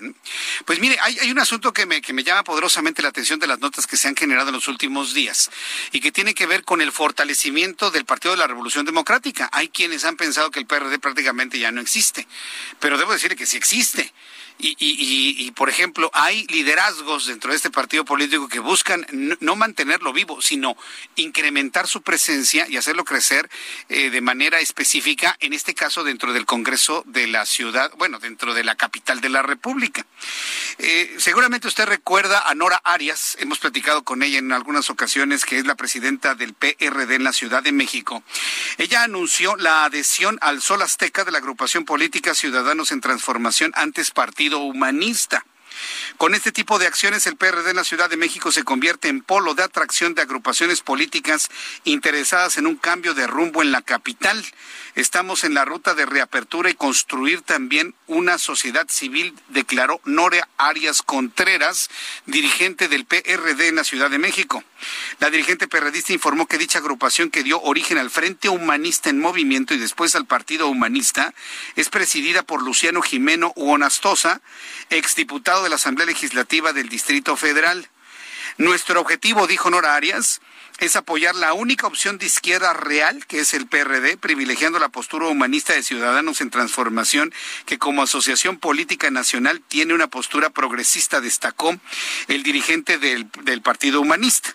La presidenta del PRD señaló que la agrupación política Ciudadanos en Transformación estuvo constituida con base en los artículos 20, 21 y 22 de la Ley General de Partidos y expresó que en la próxima fecha se firmará el acuerdo mediante el cual se incorporan a las filas del PRD, esta agrupación Ciudadanos en Transformación. A mí me llama la atención porque se está mencionando al PRD como un verdadero partido de izquierda. Usted va a decir, bueno, y entonces Morena, no, pues hay quienes no lo ven a Morena en la izquierda. Sí, hay quienes inclusive lo ven en el conservadurismo total si tomamos en cuenta la ideología del presidente de la República, Andrés Manuel López Obrador. Interesante, sin duda alguna, en la Ciudad de México el PRD crece eh, sumando a Ciudadanos en Transformación, antes el Partido Humanista, a sus filas, así se ha anunciado el día de hoy. En otro de los asuntos que nos han llamado la atención poderosamente y que mire, se han publicado en la primera plana de nuestro periódico El Heraldo de México y en otros diarios de circulación nacional, algo que nunca nos hubiésemos imaginado quienes fuimos testigos de la conformación de la Comisión Nacional de los Derechos Humanos. Desde que existe la Comisión Nacional de los Derechos Humanos, yo no hemos conocido marchas, plantones, a las pero una toma de instalaciones, yo no tengo memoria. Tú, Giovanna, conoces, recuerdas una toma de instalaciones de la CNDH. Tú, Orlando, no, no, no, ninguno de nosotros recordamos semejante situación, pero eso es lo que en este momento está ocurriendo en la CNDH. Activistas, madres de mujeres víctimas de feminicidio, así como de personas desaparecidas y colectivos feministas, negaron que la presidenta de la Comisión Nacional de los Derechos Humanos, Rosario Piedra Ibarra, haya atendido sus demandas y para continuar su protesta, le prendieron fuego a los carteles y acrílicos con el logo de la CNDH a las afueras del edificio. Además, exigieron la renuncia de la titular pero además le ha llovido durísimo a la señora Rosario Piedra, porque las activistas se metieron literalmente hasta la cocina. Y cuando digo literalmente hasta la cocina, llegaron a, la, a las cocinas de la CNDH, donde entiendo preparan alimentos para la, para la ombudsperson y seguramente para anteriores comisionados, y se encontraron cortes finos de carne. Digo, yo estoy de acuerdo en que todo el mundo tiene derecho a comer, pero no encontraron frijol con gorgojo, como dice López Obrador. No encontraron arroz con frijoles, como alguna vez dijo López Obrador en su conferencia matutina que había que comer en México puros arroz con frijoles. No, encontraron alimentos que han atacado ¿Cómo dijo este hombre la semana pasada? Que han este, conquistado el paladar de los mexicanos, una cosa así. ¿Se acuerda lo que dijo este, este individuo en la conferencia matutina? Dijo algo así, ¿no? Que había, habían conquistado. Ahorita, le, ahorita Rolando me va a recordar la frase de este señor, que ha sido la, la cosa más ridícula que he escuchado en una conferencia matutina, ¿no? Prácticamente nos han conquistado hasta el paladar. O sea, nuestro paladar nada más está hecho para, para saborear el frijol, eh, el arroz no tanto para los frijoles, este, el maíz y qué más, y las tortillas y los, y los tamales. Y, ah, que habían colonizado nuestro paladar. Sí, gracias a nuestros amigos, ¿no? Bueno, pues encontraron las activistas todo tipo de alimentos que han colonizado nuestro paladar, carnes finas, cortes finos, gruesos, marmoleados y no sé qué tanta cosa. Lo que encendió la indignación de personas que lo único que necesitan es un refugio para mujeres golpeadas. Hay que recordar que los refugios para mujeres eh, violentadas pues prácticamente desaparecieron por falta de recursos económicos y que les toman la sede de la Comisión Nacional de los Derechos Humanos en el Centro Histórico. Por tercer día consecutivo, la sede del organismo garante ubicado en el Centro Histórico de la ciudad está ocupado por familiares de víctimas quienes aseguraron las tomaron para hospedar a otras familias provenientes de Veracruz, de Oaxaca, de Coahuila y otras entidades que están por arribar a la ciudad. Lo único que no se ha informado es si los activistas utilizaron las carnes finas pues para ya comérselas, porque si no se las comen, pues se van a echar a perder. Espero que por lo menos hayan aprovechado los cortes finos para seguir colonizando nuestro paladar, como dijo aquel aquel personaje en la conferencia matutina de Andrés Manuel López Obrador. Pero mire, ya hablando muy, muy en serio y preocupados por esto, yo no recuerdo yo no recuerdo un momento en el que estén tomadas las instalaciones de la CNDH, por lo tanto que esté inactiva la CNDH. No sabemos dónde está despachando Rosario Piedra, no toma llamadas, no ha, no ha dado declaraciones, se mantiene en un silencio absolutamente total y esto nos habla precisamente de la inoperancia, no de los derechos humanos como tal, sino de la comisión que opera en México y la forma en la que se han interpretado los derechos humanos en México. Esta es una muestra de lo que yo le he venido diciendo hace mucho tiempo. O se replantean desde el punto de vista legislativo los derechos humanos para que verdaderamente defiendan a las víctimas del delito, o vamos a tener este tipo de tomas a manera de exigencia de que algo suceda en nuestro país. Si yo le pregunto en este momento, ¿usted cree que la Comisión Nacional de los Derechos Humanos ha defendido los derechos humanos de los mexicanos? El pronóstico es prácticamente claro, ¿no? El más del 90% de las personas me van a decir que no. Eso es clarísimo. Ahora, ¿qué va a hacer la señora Piedra para retomar las instalaciones e ir a un replanteamiento de este importantísimo concepto a nivel nacional? Sinceramente no lo veo, ¿eh? No lo veo en el corto plazo. Están más preocupados en este momento en el gobierno, aunque la CNDH sea un organismo autónomo, están más preocupados en saber dónde van a sacar dinero para operar el país el año que entra. Mañana se entrega el paquete económico, ley de ingresos, todos los criterios, presupuesto de egresos. Yo no sé dónde van a sacar tanto dinero y créame que por eso este asunto de la CNDH no ha brillado, porque están más preocupados en otro tipo de asuntos. Cuando nuestro reloj marca las 7 de la noche con 38 minutos, Hoy voy a saludar antes, antes de tiempo y no hacia el final a Roberto San Germain. Mi querido Roberto San Germain, nuestro especialista en deportes, porque hay dos asuntos muy importantes a nivel deportivo que, que analizar. Uno, el, como dicen en el periódico La Jornada, cómo Leonel Messi recula en su decisión. Ya sabe que a la jornada le encanta esa palabrita de recular, quién sabe por qué. Entonces Messi recula y la otra es lo que le pasó a Novak Djokovic es una gran discusión a nivel, a nivel mundial. Fue injusto haberlo expulsado del abierto porque en las imágenes se ve claramente que se trató de un lamentable accidente, sí producto de un berrinche, pero finalmente no una intención de lesionar a una juez de línea. Bueno, mi querido Roberto San Germán, nutridito en materia de deportes en las últimas horas. ¿Cómo estás, mi querido Roberto? Te escuchamos. ¿Qué tal, mi querido Jesús Martín? Buenas tardes a ti y a todo el auditorio. Pues sí, como bien lo platicas en este como teaser pequeñito de, de lo que son los deportes el día de hoy. Pues sí, Lionel Messi ya se presentó a los entrenamientos del Barcelona, llegó muy temprano, ya llegó en su camioneta, se metió en las instalaciones. Lo primero que tenía que hacer era la prueba del COVID-19. Ya después de darle los resultados, se va a poder eh, ahora sí que va a poder participar ya en las prácticas con Ronald Koeman y ver cómo van a detallar este año que empieza en el fútbol para el Barcelona esta temporada, ya con el nuevo entrenador, con los nuevos fichajes y a ver si está de buenas el señor Lionel Messi, porque todos sabemos que lo obligaron, o sea, no le quedó de otra, se quedó en el Barcelona porque no se pudo arreglar la situación, eh, querían, pagar, querían que pagara 700 millones, el tipo no quiso irse a juicio y dijo, bueno, ok, perfecto, termino mi contrato, pero el siguiente año, señores, me les voy libre. Hay que estar muy al pendiente de esta situación porque terminando el contrato, si Lionel Messi no hace una ampliación de contrato o una extensión de contrato, una renovación, se les puede ir libre.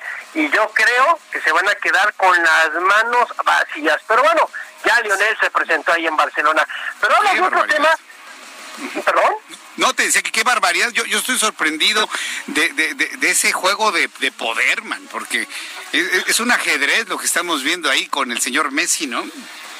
Pues sí, mira, es una cuestión que lo podemos ver de negocios. El señor Joseph Bartomeu, que se dedica a los negocios, que es el presidente del Barcelona, pues se sacó unas de la manga, como sabemos, son buenos negociantes, o buenos negociadores, y el señor pues le tiró nada más un cañito, como se dice en el fútbol, no lo pudo responder el señor Lionel Messi, porque él no sabe de negocios, no pudo responder diciendo sí o no, porque de todas maneras iba a quedar mal, y dijo, bueno, pues ahora cumplo mi contrato.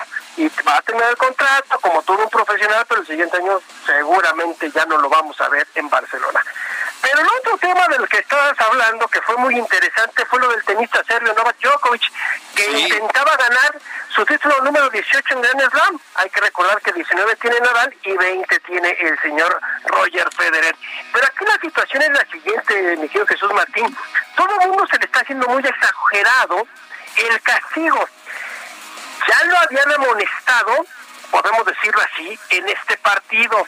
Ya había aventado una pelota, le habían dicho, ya tranquilo, se veía molesto. ¿Qué sucede?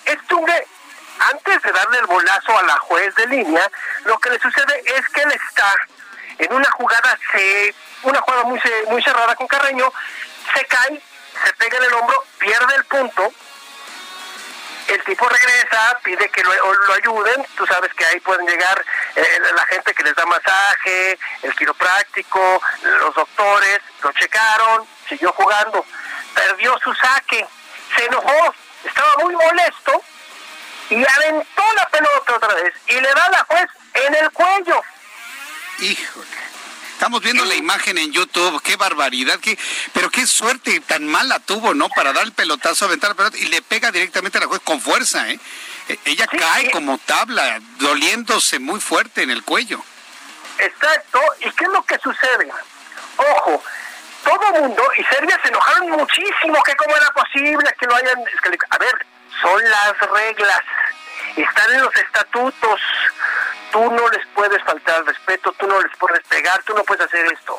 Este hombre le aplicaron la ley que estaba en ese momento, o es la ley que tiene el US Open, y le dijeron, a ver, compadre, tienes que entender, le pegaste a la señora por un berrinche, porque fue un berrinche, estaba muy enojado, le pega, la juez también se avienta un clavado, obviamente le dolió, se avienta un clavado, grita, van y la revisan, llegó el juez, sí, el juez de silla, que estaba, el primer juez, digamos, y le dijo, a ver, compadre, te tienes que ir, y no hay vuelta para atrás, y es el reglamento, te molestamos, te dijimos que le bajabas, que estuvieras tranquilo, no me hiciste caso, adiós, y descalificado, o sea que es lo todo.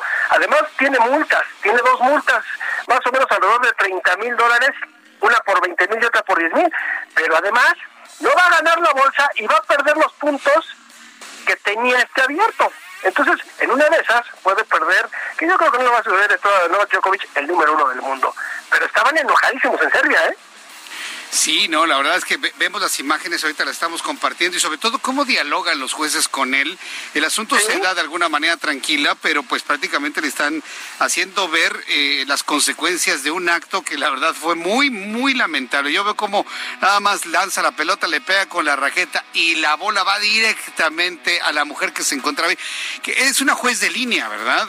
Y, y no era precisamente una mujer muy joven, que digamos, porque también eso fue lo que llamó, eh, preocupó mucho a las personas que se acercaron a auxiliar en el momento que cae al suelo, doliéndose completamente, ¿no?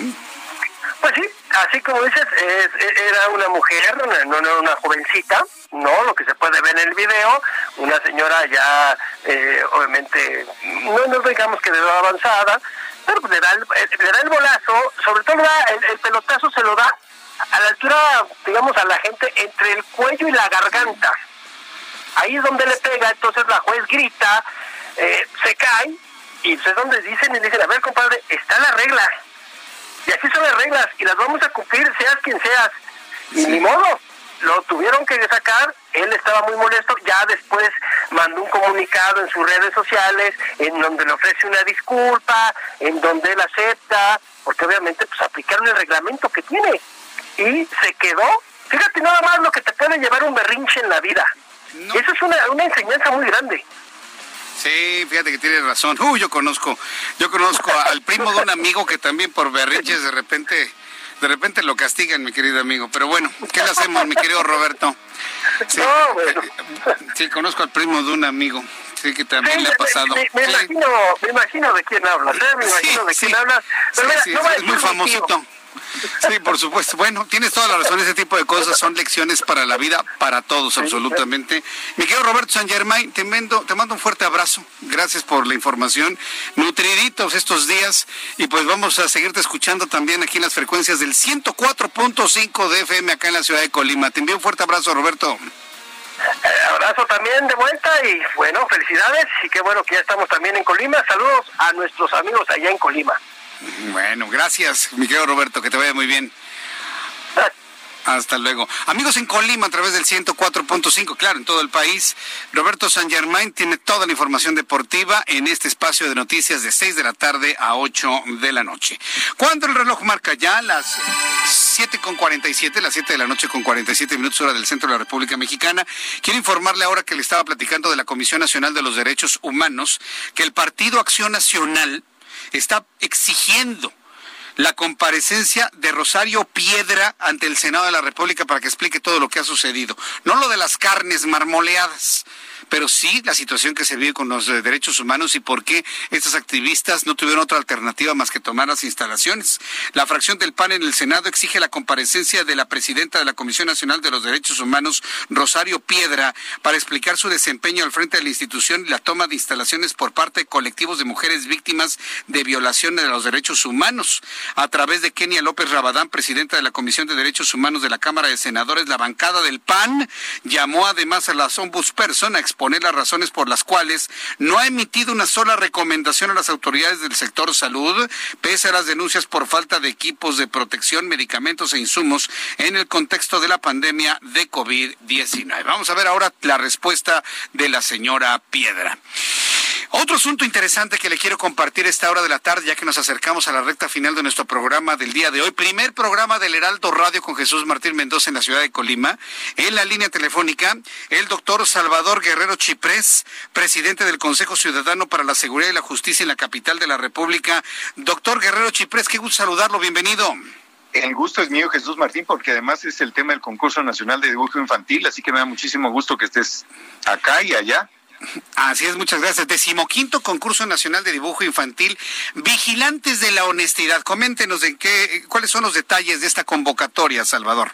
Bueno, básicamente nosotros reconocemos que las niñas y los niños son actores esenciales en el esfuerzo para lograr un país honesto y en ese contexto pues se realiza cada año el concurso nacional. Queremos romper otra vez el récord de 100 mil 100 mil dibujos inscritos. Hay 95 mil escuelas en el país.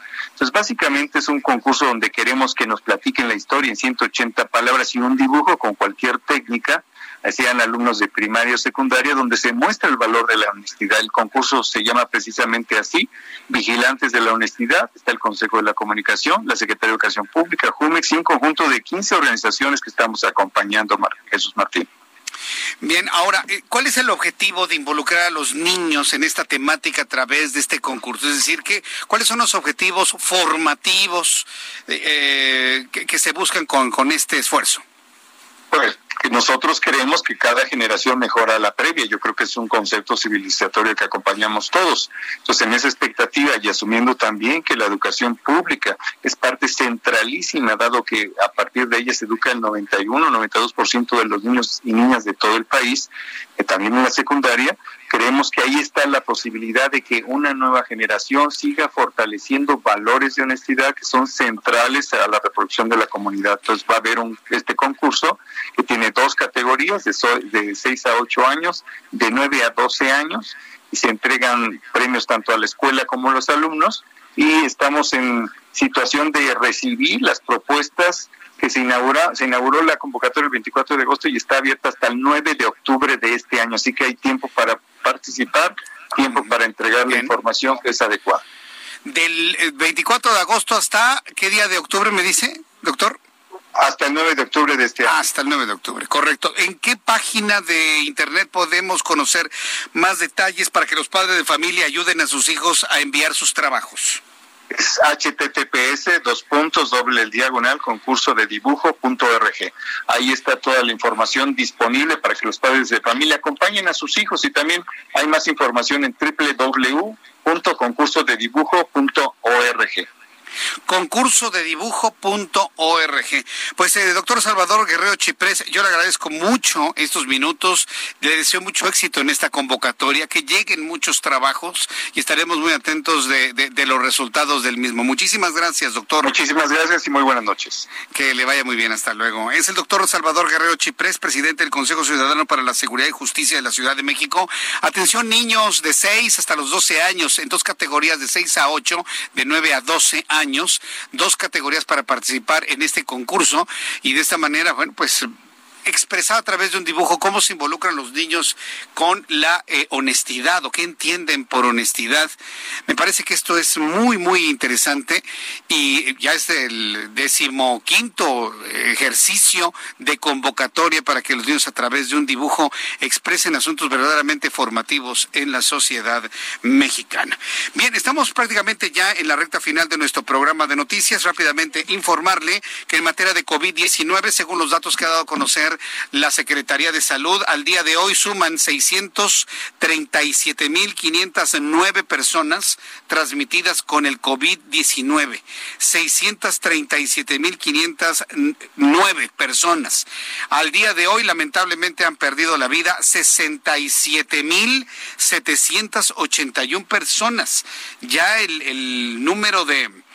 Eh, muy catastrófico, como lo calificó Hugo López Gatel, lo hemos superado, pero por mucho.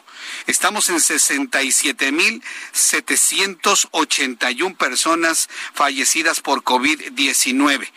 Es decir, si multiplicamos estos 67.781, lo multiplicamos por 100 y lo dividimos entre 637.509. El índice de letalidad en México ha bajado un poco, es de 10.63, pero sigue siendo muy alto si lo comparamos con el índice de letalidad a nivel mundial. Entonces, ahí están los datos, 637.509 al día de hoy, 67.781 personas eh, fallecidas, índice de letalidad por COVID-19, 10.63. Bien, pues hemos llegado al final de nuestro programa el día de hoy. Yo quiero agradecerle mucho, mucho, mucho, mucho a nuestros amigos, hoy nuevos amigos de esta gran emisora de radio en la ciudad de Colima. Nos hemos trasladado este gran equipo de profesionales de la información a la ciudad de Colima, a estas instalaciones que se encuentran en el tercer anillo periférico 147 planta alta en la colonia Esmeralda al Norte, en la bellísima ciudad de Colima, en donde aquí ha nacido, la, no tengo la menor duda, la estación de radio informativa más importante de Colima, porque vamos a ofrecer al público, usted que me está escuchando en esta frecuencia, programación con contenido nacional, pero también con las noticias locales de Colima. La estación de las noticias, sin duda alguna, es el Heraldo Radio en Colima, en el 104.5 de FM. Saludar a todo este, este, gran equipo de trabajadores y profesionales de esta gran emisora de radio, desearles muchísimo éxito y nos vamos a escuchar todos los días, Dios mediante, de las 6 de la tarde a las 8 de la noche, en una oferta que usted tendrá como la mejor referencia informativa para usted. Nos despedimos de Colima, gracias y nos escuchamos mañana en punto de las seis de la tarde Heraldo Radio y dos de la tarde Heraldo Televisión. Hasta mañana. Esto fue las noticias de la tarde con Jesús Martín Mendoza. Heraldo Heraldo Radio. La HCL se comparte, se ve y ahora también se escucha. Even when we're on a budget, we still deserve nice things. Quince is a place to scoop up stunning high-end goods for 50 to 80% less than similar brands. They have buttery soft cashmere sweaters starting at $50, luxurious Italian leather bags, and so much more. Plus, Quince only works with factories that use safe, ethical, and responsible manufacturing. Get the high-end goods you'll love without the high price tag with Quince. Go to quince.com slash style for free shipping and 365-day returns.